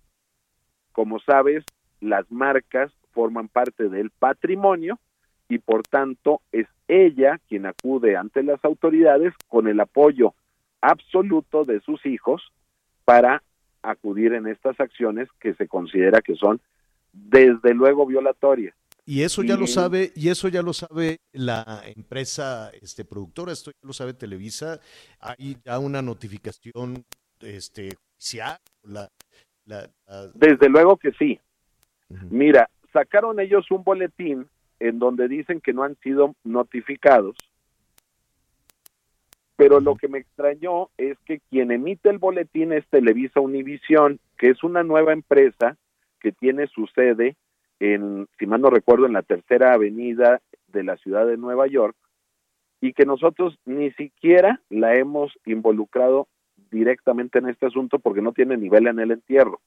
Quien tiene que ver es quien tiene las concesiones de el espectro radioeléctrico ante el Instituto Federal de Telecomunicaciones y desde luego Grupo Televisa, Sociedad Anónima Bursátil, que es la holding o controladora del grupo, que están debidamente notificadas. Eh, dicen que es que ellos en realidad están extrañados de que se hubiera optado por otra empresa. Y es que don Vicente, en vida, decidió contratar con la empresa Caracol y Netflix para efecto de que su vida fuera narrada primero con base en lo que él les narraría o les explicaría o les contaría. Dos, que él tuviera injerencia en el elenco mexicano. Y dice Televisa, es que no entendemos cómo se fue con unos extranjeros cuando resulta todavía más extraño que ellos pretendan lanzar una serie de una autora argentina que se respeta desde luego mucho ese país, que nunca se reunió en su vida con, con Vicente Fernández. En su vida dice que trabajó tres años y nunca lo buscó siquiera para tomar su punto de vista y sacar un libro que también viola los derechos de autor y de marca, porque en el libro, en la portada, viene la imagen de Vicente Fernández y su nombre, y está, lo cual significa que está hecho con fines de lucro, y por consiguiente también está siendo objeto de medidas por parte del Instituto Mexicano de Propiedad Industrial, además de aquellas que se dictaron por un juez civil en Jalisco, que también eh, fueron debidamente notificadas. Estamos platicando con el abogado Marco del Toro, el despacho que representa a la familia Fernández. Anita Lomelí te quiere preguntar, Marco. Gracias. Oye, Marco, en relación a esta biografía no autorizada, entonces, eh, el tema es con la serie de televisión, no que está basada en la biografía no autorizada. ¿El tema del libro es aparte? Sí, del tema del libro se ya se ejercieron acciones también por marca y uso de nombre en la portada. No hemos presentado aún acciones por cuanto al contenido. Es un tema extraño y les voy a decir por qué. La narrativa que dio Televisa de manera pública fue la siguiente. Dijeron en enero sacaron unos comunicados diciendo que le compraron a Editorial Planeta Mexicana los derechos de ese libro y que iban a sacar una serie. Ese libro salió a la venta el primero de diciembre del 2021, mientras don Vicente estaba hospitalizado. Y ahora surgen pruebas de que Televisa contrató actores para esa bioserie desde octubre, cuando el libro en el que se sustenta la serie todavía ni siquiera había salido, lo cual cuando menos te hace pensar de que fue un libro por encargo, mm. porque al haber hecho Don Vicente, la de, haber tomado la decisión de firmar con Caracol para efecto de que se publicara en Netflix, pues parece que no les hizo mucha gracia y entonces optaron por hacer por la segunda vía. Y entonces ellos pensaron que nuestras acciones iban a estar enderezadas por daño moral y entonces se iban a escudar en el libro de Editorial Planeta Mexicana. Pero no hicimos eso. Lo que se hizo fue ejercer los derechos que todo mexicano tiene desde el marco constitucional respecto de el registro de marcas, el registro de nombre artístico con uso exclusivo y esas son las acciones que hasta ahora hemos emprendido. Si incumplen, pues lo único que están haciendo no es más que un desafío a las autoridades federales mexicanas que les notificaron y una muestra de cultura de impunidad. Perdón que interrumpa aquí, Marco. Si incumplen, además del desafío, ¿emprenderás algún otro tipo de acción más, más, eh, más severa, alguna demanda, algo representando a los Fernández? Sí, desde luego que tiene, eso tendría consecuencias en el terreno administrativo, ya que el INPI eh, tiene facultades, primero de multas que pueden llegar aproximadamente a 20 millones de pesos por cada procedimiento y tenemos ahí 10. Y segundo, eh, pueden llegar hasta la clausura del establecimiento, independientemente de que analizaremos las conductas penales que, esta, eh, que este desacato que es una desobediencia de particulares, provoque. Marco, pues estaremos pendientes de, de, lo que suceda hoy por tarde, de lo que suceda en el transcurso de la tarde y si no tienes inconveniente, pues estaremos aquí en contacto con tu despacho y a través tuyo con la familia Fernández. Muchísimas gracias, con Marco. Muchísimo gusto. Que pasen buena tarde. Gracias. Es el abogado Marco del Toro que está representando, pues básicamente a doña Coquita Coquita Fernández, la viuda de don Vicente Fernández, y bueno, vamos a ver en qué va, en qué va todo esto. Oiga, eh, rápidamente déjeme decirle que, este, pues en medio de toda esta situación, en medio de la violencia, un poquito más adelante vamos a retomar el caso de Nuevo Laredo. Qué cosa tan terrible Nuevo Laredo con, con estas eh, balaceras, la quema de vehículos. Bueno, la gente estaba verdaderamente aterrada, aterrada ya en Tamaulipas, allá en Nuevo Laredo, durante toda la madrugada y en Colima ni se diga, la detención también de un capo de narcotráfico. Eh, en un momentito más, ya lo abordamos en la primera parte del programa, un momentito más lo vamos a retomar. Y uno, eh, la verdad es que uno se pregunta, bueno, eh, en medio de toda esta situación, ¿no? De, de, violencia, de, bueno, y de los precios, pues luego hablamos, ¿no? Eh, que, también afectan, no se ha visto una, mejoría en la situación económica de las familias, al contrario, han caído en pobreza. En medio, en medio de toda esta situación estamos siempre en elecciones en este país, siempre, ¿no? Nos piden más dinero para sus concursos, que son más como temas eh, narcisistas, o esto así lo, si lo vemos algunos ciudadanos a quienes no nos sentimos satisfechos con absolutamente ningún partido. Pero bueno, ya se vienen los procesos electorales, es muy interesante en ese contexto ver quién es quién en las elecciones que ya están programadas para el próximo 5 de junio. Y hoy eh, le recomiendo, si quiere usted tener un termómetro de quién es quién y cómo va la competencia, cómo va el concurso de los políticos, pues que eh, revisar el Heraldo. El, Heraldo se presentó, eh, se presenta, ¿no? Esta, eh, cómo, va el avance o el retroceso de los partidos políticos. Y para ello me da muchísimo gusto saludar a Alberto Pérez, él es socio director de Opinión Pública, Marketing e Imagen de El Heraldo Media Group. ¿Cómo estás, Alberto? Muy buenas tardes, qué gusto saludarte. Buenas tardes, igualmente Javier, gusto saludarlos a tu público y entiendo está ahí también Miguel Aquino. Saludos en el estudio. Aquí está Anita, aquí estamos todos escuchándote además en todo el país. Qué interesante está, eh, ¿cómo le decimos? ¿Es una tendencia, es una fotografía del momento? ¿Cómo calificas la situación de los partidos rumbo al próximo proceso electoral? Bueno, es correcto lo que dices, Javier. No estamos aún en el periodo oficialmente denominado de campañas. Recordemos que las elecciones son el próximo domingo 5 de junio y todavía le quedan tres semanas al periodo conocido como la veda electoral. Lo que queda de marzo, oficialmente los candidatos y los partidos no deben y no deberían, no pueden estar haciendo campaña, que es el, llamado, el, la petición del voto de la ciudadanía. Eso lo podrán hacer hasta abril y, mayo.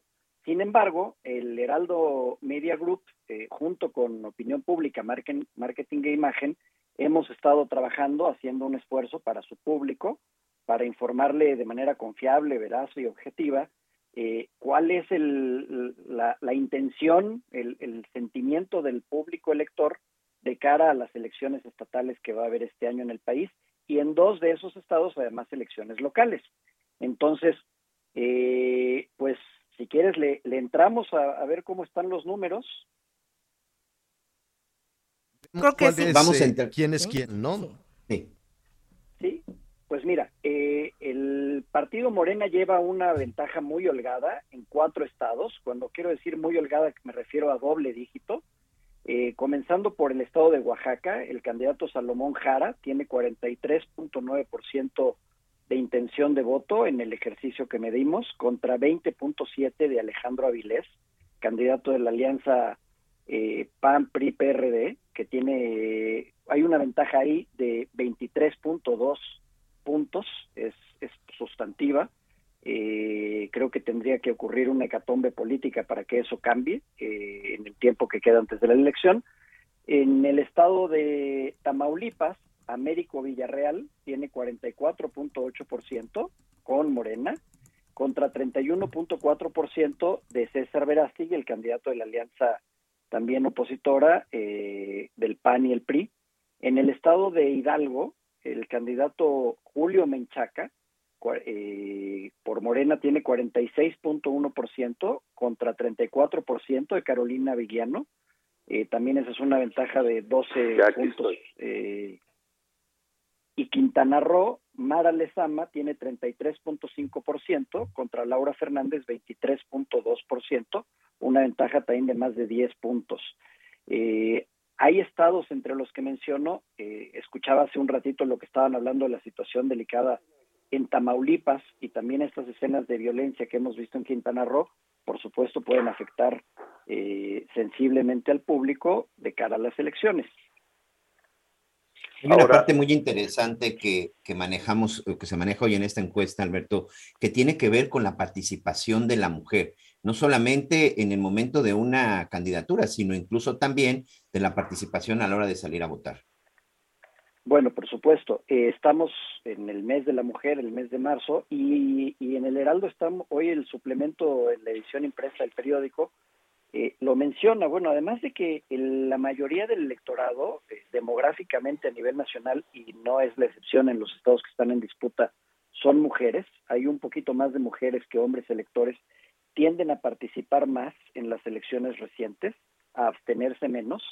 Eh, hay candidatas mujeres, además de, del estado de Hidalgo, donde Carolina Villano compite por el PRI en alianza con el PAN, en Quintana Roo se enfrentan dos mujeres, eh, Mara Lezama por Morena, Laura Fernández por la alianza opositora del PAN-PRI-PRD, y también está el estado de Durango, donde compite como candidata Marina Vitela, que ahí está muy interesante, eh, la competencia está muy reñida, eh, en un empate técnico dentro del margen de error de la encuesta.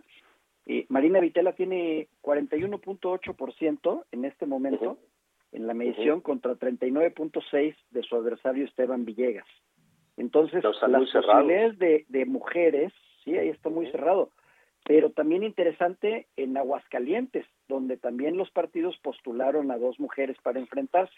Entonces, con absoluta seguridad, eh, vamos a tener de estas seis eh, elecciones estatales, cuando menos dos nuevas gobernadoras. después de, de la elección de, de próxima, eh, cuando menos en Aguascalientes y en Quintana Roo, va a gobernar con casi absoluta certeza una mujer. Y posibilidad de que también lo haga en Durango, donde está muy reñida la elección. Así es. Oye, Alberto, ¿cómo vas a estar haciendo ese ejercicio, el, el, el ejercicio de medición de aquí a, a, al día de las elecciones? Mensualmente, eh, la idea es hacerlo de manera mensual, estarlo informando a mediados de mes, salvo instrucción eh, diferente, eh, para pues mantener eh, la, la, la, racha con la que honramos la confianza del público del Heraldo. Claro, El claro. año pasado hay que recordar, en 2021 de 15 elecciones estatales, Javier, en 13 la encuesta, la, los datos de, de que daban ventaja a un candidato resultaron atinados en las Así elecciones. es.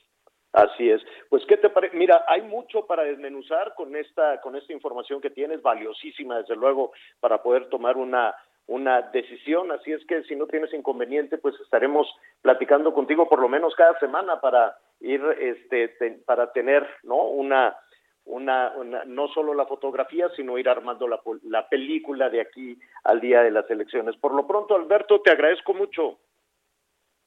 Gracias a ustedes, saludos y muchas gracias.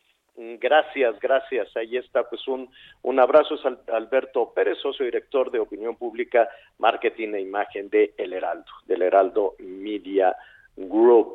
Bueno, oiga, em, vamos a, a retomar, eh, nos están hablando nuestros amigos allá de Tamaulipas, sí, qué cosa tan terrible. Vamos a hablar también de, de este um, evento que se hizo en el, en el aeropuerto ahí en el de Santa Lucía.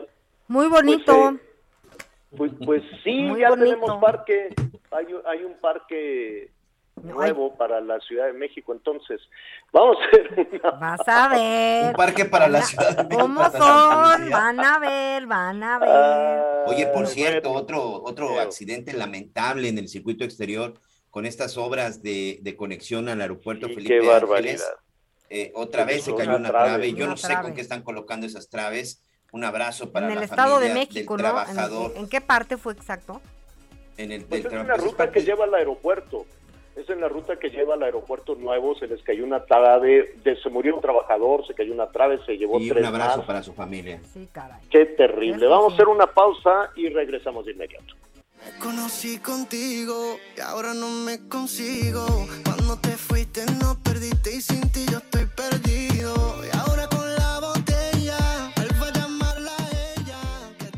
Conéctate con Ana María a través de Twitter, arroba Anita Lomelí. Sigue con nosotros. Volvemos con más noticias. Antes que los demás. Heraldo Radio. La HCL se comparte, se ve y ahora también se escucha. Todavía hay más información. Continuamos. Bien, pues estamos de regreso en las noticias con Javier Alatorre. La Fiscalía General de Querétaro informó sobre la detención de otros cinco presuntos implicados en los hechos violentos del Estadio Corregidora. Con ellos suman 22 en total de detenidos al momento. Y con esto iniciamos el recorrido informativo por la República Mexicana.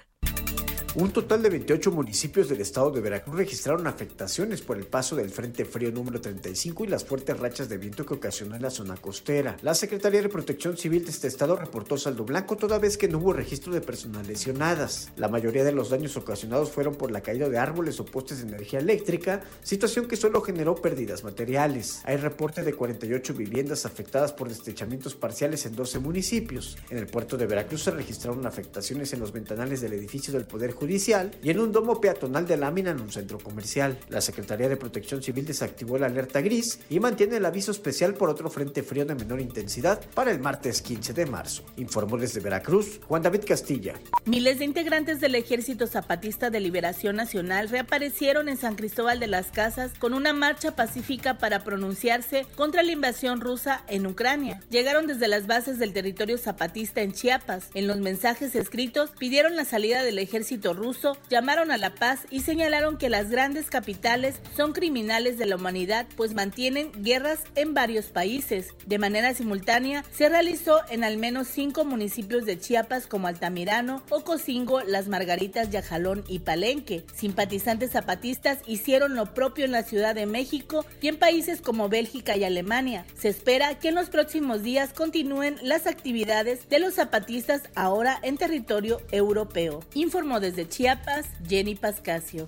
Este fin de semana fue aprobada la obra del acueducto que dotará de agua potable a las comunidades de los pueblos yaquis del sur de Sonora. Así se determinó durante el proceso de consulta libre, previa e informada para la construcción del acueducto yaqui, que se llevó a cabo los días 12 y 13 de marzo por la Comisión Nacional del Agua. Asimismo, acordaron que la Conagua continuará con los trabajos administrativos y las solicitudes de autorización ante diferentes instancias a fin de iniciar la construcción de dicha obra. Además de que este derecho colectivo al agua será administrado a través de un organismo comunitario que será definido por el propio pueblo yaqui. Informó Liz Carmona. Bueno, sin duda, eh, conforme van avanzando los días, la vacunación y sobre todo, eh, pues más conocimiento de la variante del COVID, pues poco a poco se están reactivando las actividades. Ya lo decíamos en México, hoy dos estados más se suman ya a las clases presenciales, Quintana Roo y Chihuahua, ya al 100% en todos los niveles y tanto en escuelas públicas como privadas. Y también, bueno, pues ya comienzan, pues eh, se acercan los puentes, se acercan las vacaciones, Semana Santa, vacaciones de verano, y poco a poco todo esto irá regresando a la normalidad. Así que, sin duda, es el momento para empezar a planear unas buenas vacaciones que todos necesitamos y que todos nos merecemos, sobre todo por este asunto de tantos días de encierro. Así que el día de hoy, ¿qué les parece si escuchamos a nuestra amiga Ingrid García? Ella es directora comercial de Viajando en Línea y ella pues nos tiene información importante porque si hay algo que hemos aprendido los mexicanos es que no hay mejor manera de vacacionar que estar prevenido, pero sobre todo planeado. Ingrid, ¿qué opinas? Bienvenida.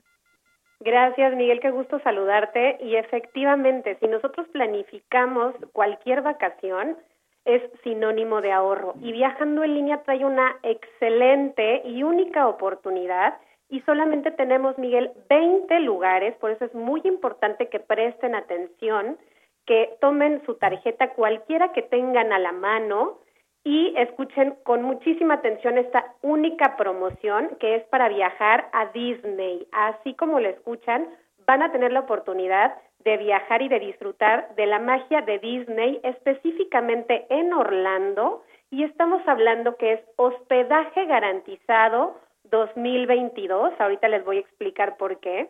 ¿Y qué les incluye? Ok, estamos incluyéndoles en este paquete son cinco días de vacaciones, por supuesto, hoteles de máxima calidad, excelente ubicación, con desayunos en Disney, específicamente en Orlando.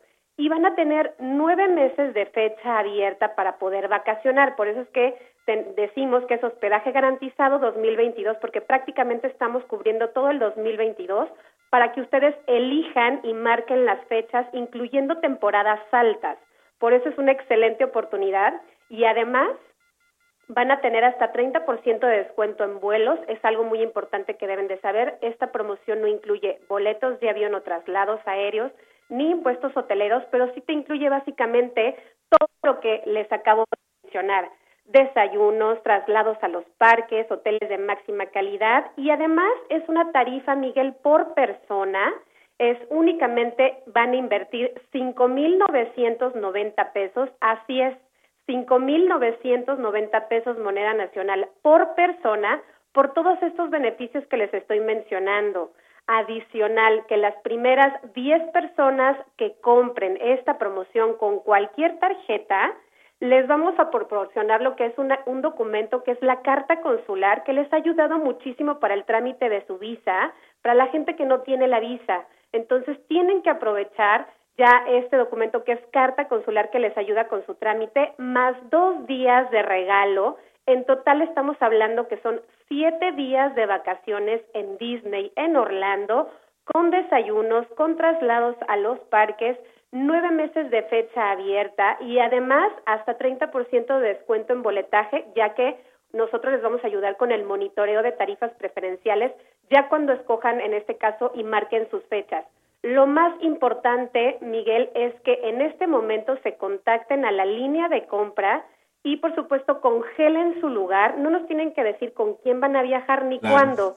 Solamente tienen que congelar su lugar únicamente por 5.990 pesos precio por persona para que puedan garantizar su lugar los próximos nueve meses en Disney. Voy a darles la línea de compra, es el 5520 001975. 5520 001975, Miguel.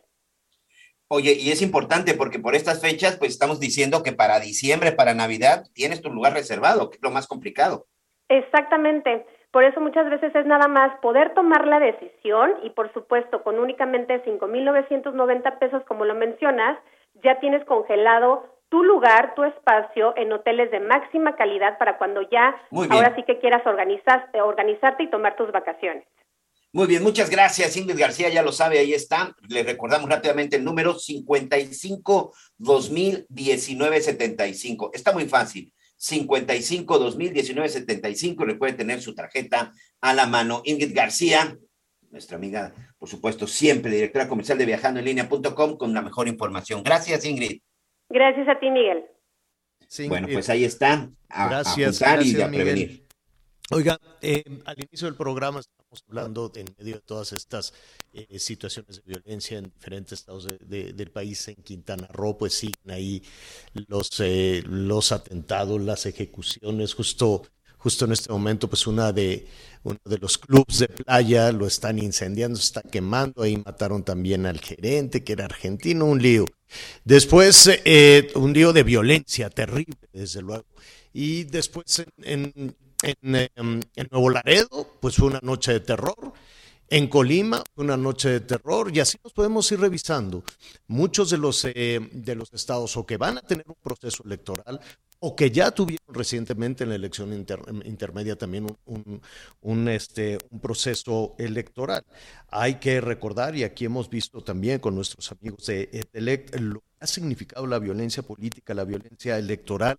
En el anterior proceso electoral fueron 102 eh, políticos asesinados o personajes cercanos a los candidatos, algunos candidatos que, que se bajaron de la contienda, que sufrieron, sufrieron este, presiones chantajes, amenazas y otros que fueron eh, ejecutados. 29 eh, de esos 102, 29 eran candidatas o candidatos.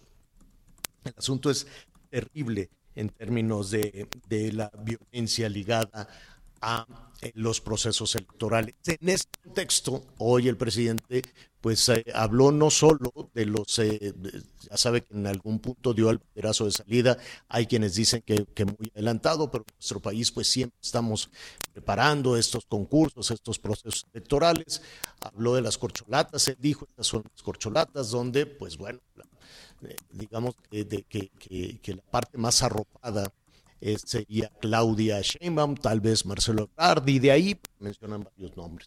Hoy el presidente habló de la oposición. Hoy dijo varios nombres de los aspirantes de la oposición a la presidencia de la República. Habló de Telles, habló de Margarita Zavala, de Santiago Krill, pero también de dos periodistas, de Carlos Loret de Mola, de Carmen Aristegui. Un poco en serio, un poco con ironía, ¿no? Un poco, un poco con, Roma, pero también hablaba de Claudio X González, de Paquito Moreno, que también ya levantó la mano. En fin, es, es el tiempo para ya subirnos a la discusión política, es el tiempo para ya definir quién es quién y quién será el próximo presidente o presidenta de este país. Entre quienes ya levantaron eh, la mano, o por lo menos este fin de semana, y la levantó muy alto, está Damián Cepeda, senador, que también dice, yo quiero ser el presidente de la República. Me da mucho gusto saludarte, Damián, ¿cómo estás?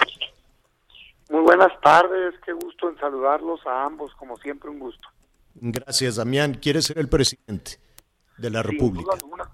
Yo lo he dicho, digamos, de manera muy clara, este, María, creo que no hay que andar por las ramas, me parece que ese esquema de, decir vamos a ver, este depende de la circunstancia y demás, pues está rebasado. Yo creo que quien tenga esta aspiración la debe decir de manera transparente y cuanto antes.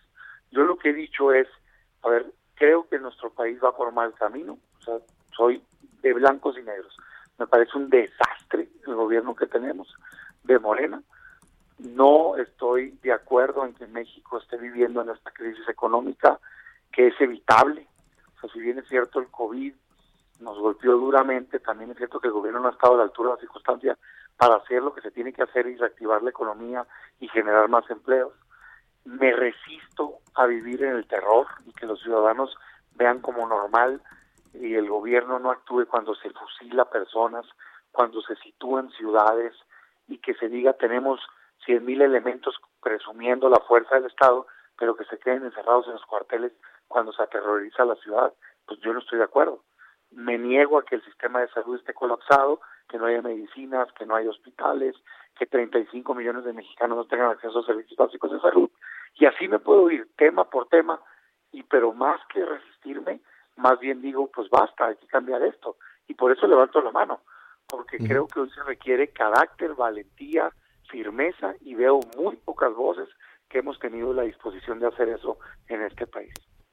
Eh, eh, la semana pasada estaba platicando con Javier Lozano de eso, ¿no? Le decíamos, le, le, comentaba, oye, yo pues eh, no, no, no se ven a, personajes que, que, más allá de tímida aspiración se lancen este, con fuerza a la a decir, este, yo voy y yo voy a concursar este, con todo. Damián Cepeda, eh, vamos a ofrecerle a nuestros amigos en, todo el país un poco más de información. Tú eres senador, eres de Hermosillo, eres eras como esta nueva generación en la clase política mexicana.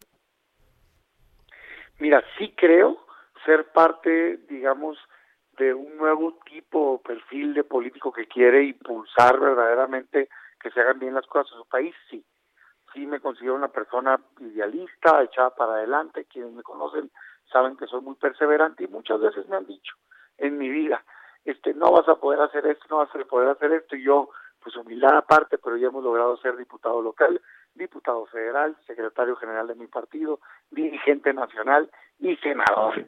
Entonces, así que me digan no puedes hacer algo, yo les digo, pues hazte un lado, verás que vamos, Oye, Javier. Anita Lomelite quiere preguntar. Gracias, Javier. Hablando de esto, de Mian, esto de hazte un lado, sí me queda claro lo que dices, este, y pues a los hechos nos remitimos, como diría eh, Javier a la Torre todas las noches, pero sí te tengo que decir que esta frase célebre de la oposición moralmente derrotada tiene un punto y la otra es que pues solo ni a la esquina y pues el PAN es la segunda fuerza política hoy por hoy en nuestro país y con todo y eso pues lo vemos desdibujado, ¿no? Si no es por el tema eh, Anaya, es por el tema Marco Cortés, pero, pero no se siente que hay un PAN pujando unido. Mira, precisamente por eso, Ana María y Javier, estoy haciendo este planteamiento desde ahorita. ¿Yo qué, yo qué digo? A ver, parto de sí, sí aspiro a esto, pero entro también con mucha madurez y con mucha humildad. O sea, consciente que al final del día tenemos que ir con él o la mejor candidata, quien sea más competitivo. Lo que creo es que no va a caer del cielo, pues, o sea, lo que creo es que no va a aparecer de la noche a la mañana. Creo que lo tenemos que generar. Y yo lo que digo es, tenemos que romper el molde y hacer un proceso distinto. Mi propuesta concreta al PAN es la siguiente que pasadas las elecciones de 2022, es decir, ahorita, en junio, se abra una convocatoria informal dentro del marco que nos permite la ley y se diga quién quiere de verdad ser el candidato del PAN a la presidencia de la República. No quien no se descarta, no a quien le gusta que lo mencionen, pero verdaderamente no está ahí. No, no, no, no, no, no estamos para eso. ¿Quién le va a dedicar tiempo, esfuerzo, sacrificio y verdaderamente quiere buscar ser el candidato o la candidata? Y que se tome a todos, legisladores, senadores, diputados que quieran, ex dirigentes, ex candidatos, bienvenidos todos, y que se abra un modelo de competencia sana en donde nos vayamos por todo el país con el partido como plataforma, haciendo foros, debates, hablando con medios de comunicación, universidades, de manera tal que podamos mostrar los perfiles y que, como se dice en mi tierra, veamos de qué cuero salen más correas, pues. O sea, porque si no luego, si queremos llegar a un modelo tradicional de que en el 2024, a principios en enero, finales del 23, se esté decidiendo lo que va a pasar, es que solamente se va a medir popularidad. Y popularidad no significa empatía, no significa que la gente compre un proyecto que lo pueda respaldar. Entonces yo sí creo que si hacemos eso y nos vamos debate por debate, tipo Estados Unidos, tipo las elecciones primarias de Estados Unidos, van a pasar dos cosas. La primera es que vamos a jalar la marca a la oposición. O sea, ahorita el monopolio de la asociación lo tiene Morena, hay que aceptarlo. Que si Sheinbaum, que si Ebrard, que si van a dejar pasar o no a Monreal, y la oposición, ¿dónde está? Es lo que digo yo. Espérate, Claro. jala la atención, Claro. muestra claro, tus eh, perfiles, Sí, muy, y que al final muy- vayamos muy borrada, tienes mejor. toda la razón. Oye, este, dime, dime algo también, ¿qué, ¿qué harás en adelante? O sea, ya lo anunciaste, ya alzaste la, la mano, este, ¿seguirás en tus funciones como legislador, como senador, o para, verás ahí una pausa? ¿Qué, ¿Cuál es la ruta? sin duda. Yo creo en el modelo abierto de libertad que existe en el mundo. O sea, la gente desde sus funciones hace su trabajo y precisamente el resultado es el que te permite poder potenciar una carrera de cara al futuro. Yo seguiré en el Senado dando mi batalla como opositor, levantando la voz, dando los debates y voy a continuar la gira que tengo. Yo desde enero arranqué una gira a nivel nacional donde voy mínimo una vez por semana a un estado. Nadie lo está haciendo, ¿eh? con todo respeto. Y voy y hablo con medios de comunicación, con universidades, hablo de los temas, de los peligros de las reformas que está impulsando Morena, hago contraste con este gobierno y digo, oye, está mal esto en seguridad y deberíamos de hacer esto, está mal esto en salud y deberíamos de hacer esto. Y digamos, eso es lo que voy a seguir haciendo, mostrándome. Yo propongo que no sea un esfuerzo individual, que todos los que quieran se sumen en una dinámica y que nos organicemos y hagamos debates de ideas en buena lid, pues no hay que tenerle miedo a la competencia, al contrario, la competencia fomenta que logres encontrar el mejor perfil. Yo eso es lo que deseo para la oposición. Y así como te digo que, yo les digo, que yo estoy trabajando para construir ese proyecto, desde ahorita les digo que si alguien más lo es, va a contar conmigo, pues. Pero a todos nos sirve este proceso. Para ponerte un ejemplo de dónde se me ocurrió este esta idea. Estados Unidos, no digo que copiemos el modelo tal cual, pero déjenme recordar qué pasó con Obama y Hillary, por ejemplo. Cuando arrancaron, a Hillary la conocía el 80-90% de la población. Parecía un trámite esa candidatura. ¿Y qué pasó? ¿Quién fue el candidato y presidente Obama? Ah, pero tienen un proceso que dura un año, que se van estados por estado debatiendo, que permite Claro. conocer los perfiles. Claro. Entonces, un ¿Y quién, te, quién te apoyaría para eso? Se nos va se nos va un poquito el tiempo, pero ¿tienes el dinero? ¿Tienes el respaldo suficiente? ¿Cómo, cómo le harás para recorrer todo el país? No, yo te digo, ahorita en esta etapa la estoy recorriendo en mi función de senador, pues no. Yo lo que propongo es que a partir del 22 se abra en el partido y que el partido sea el que nos ponga la plataforma para Claro. que todos los que tenemos aspiración se haga ya, digamos, político partidista. Yo ahorita lo voy a hacer con mi función de senador, hablando de revocación, hablando de las reformas, en fin, lo que he hecho hasta ahorita, pero creo que tenemos que dar el paso siguiente. Y yo en ese esquema digo, aquí estoy claro que tengo esa aspiración. En un esquema tradicional, desde ahorita te digo, es un fracaso absoluto, ¿eh? eso no va a funcionar. Pues Damián, este, estaremos ahí muy pendientes de lo que se decida en tu partido, de cómo, de cómo van los movimientos de la oposición. Ya hoy además, pues ya te mencionaron ahí en Palacio Nacional, un poco, un poco en serio, un poco con ironía, pero pues la carrera, el banderazo de salida ya, ya se dio por lo menos desde Palacio Nacional. Mira, Vamos las cosas tener- de quien vengan, Javier. Y sí, lo dijo un poco en tono de broma. Ya verá al ratito que se le quita la sonrisa porque le vamos a ganar. Todo suma. Damián Cepeda, muchísimas gracias. Aquí este, Saludos, muchas estamos, gracias. estamos en comunicación aquí también con Javier Lozano, le enviamos un abrazo y dice, mira, porque efectivamente él hablaba de una primaria interna precisamente la, la semana pasada. ¿Qué te parece? Te invitamos a- al, al foro, te invitamos al estudio y empezamos poco a poco a debatir ideas de todos aquellos que quieran ser presidenta o presidente de este Encantados y país. abiertos. Se trata de sumar y de construir. Que nos critiquen por hacer, no por no hacer. Perfecto. Un abrazo, paisano, gracias. Abrazos, saludos. Gracias. Bueno, pues eh, eh, ahí está, el tiempo se nos viene, el tiempo se nos viene encima. Nada más un, un asunto, Miguel, con este tema de, de Nuevo Laredo. Eh, La Secretaría de la Defensa, la Fiscalía General de la República están anunciando la detención de un líder del cártel del noroeste, ahí en Nuevo Del Laredo, noreste. Así noreste, es, señor, ya. Del noreste.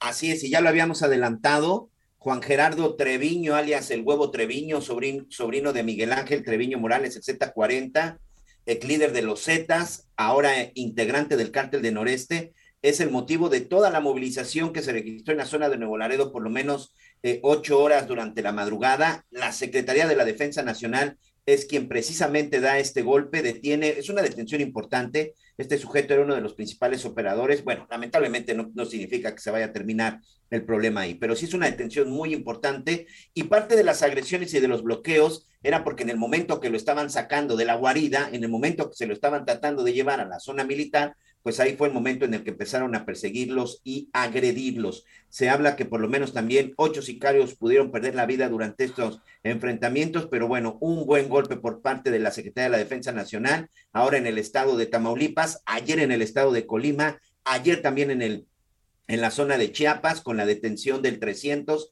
del cártel de Sinaloa y bueno, pues ahí va avanzando. Creo que esto es lo que se necesita para ir avanzando en la lucha contra el narcotráfico. Y ya por mi parte, señor, esta explosión que tú reportabas en la zona de Playa del Carmen, eh, exactamente ahí muy cerca de lo que es la playa de Mamitas, es en un club de playa conocido como Cool Beach. Es una explosión de un tanque de gas, al parecer una fuga en un tanque de gas en la cocina fue lo que provocó la explosión. Lamentablemente hay algunas es- personas pero es lesionadas. el mismo el negocio, es el mismo negocio en el que mataron al gerente. No, no, es otro Es negocio. Está en la misma playa. Sí, está están en la misma playa, pero no es el mismo club.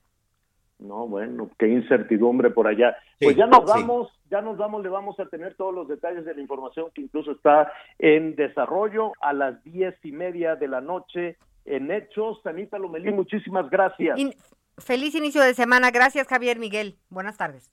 Gracias, Miguel. Buenas tardes. Muchas gracias, señor. Buenas tardes y también pendientes de lo que se resuelve hoy en la Suprema Corte de Justicia. Ya les contaremos Sí, mañana. ya, eh, exacto, ya hay por ahí un, un, este, un pronunciamiento también por parte eh, que ya le estaremos explicando con mayor detalle porque el tiempo se nos viene encima, lo que dice también en torno a este caso Gertz. Eh, en fin, es un tema, es un tema complejo que ya le estaremos detallando. Muy bien, pues muchísimas gracias, buenas tardes, buen provecho.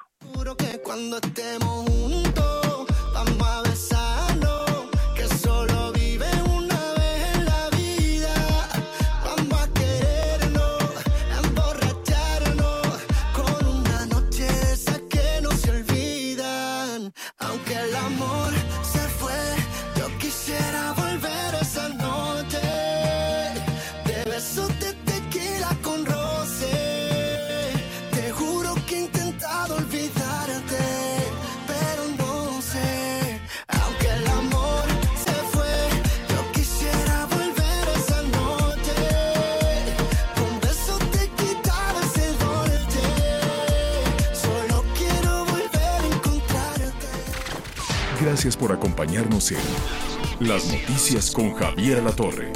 Ahora sí ya estás muy bien informado.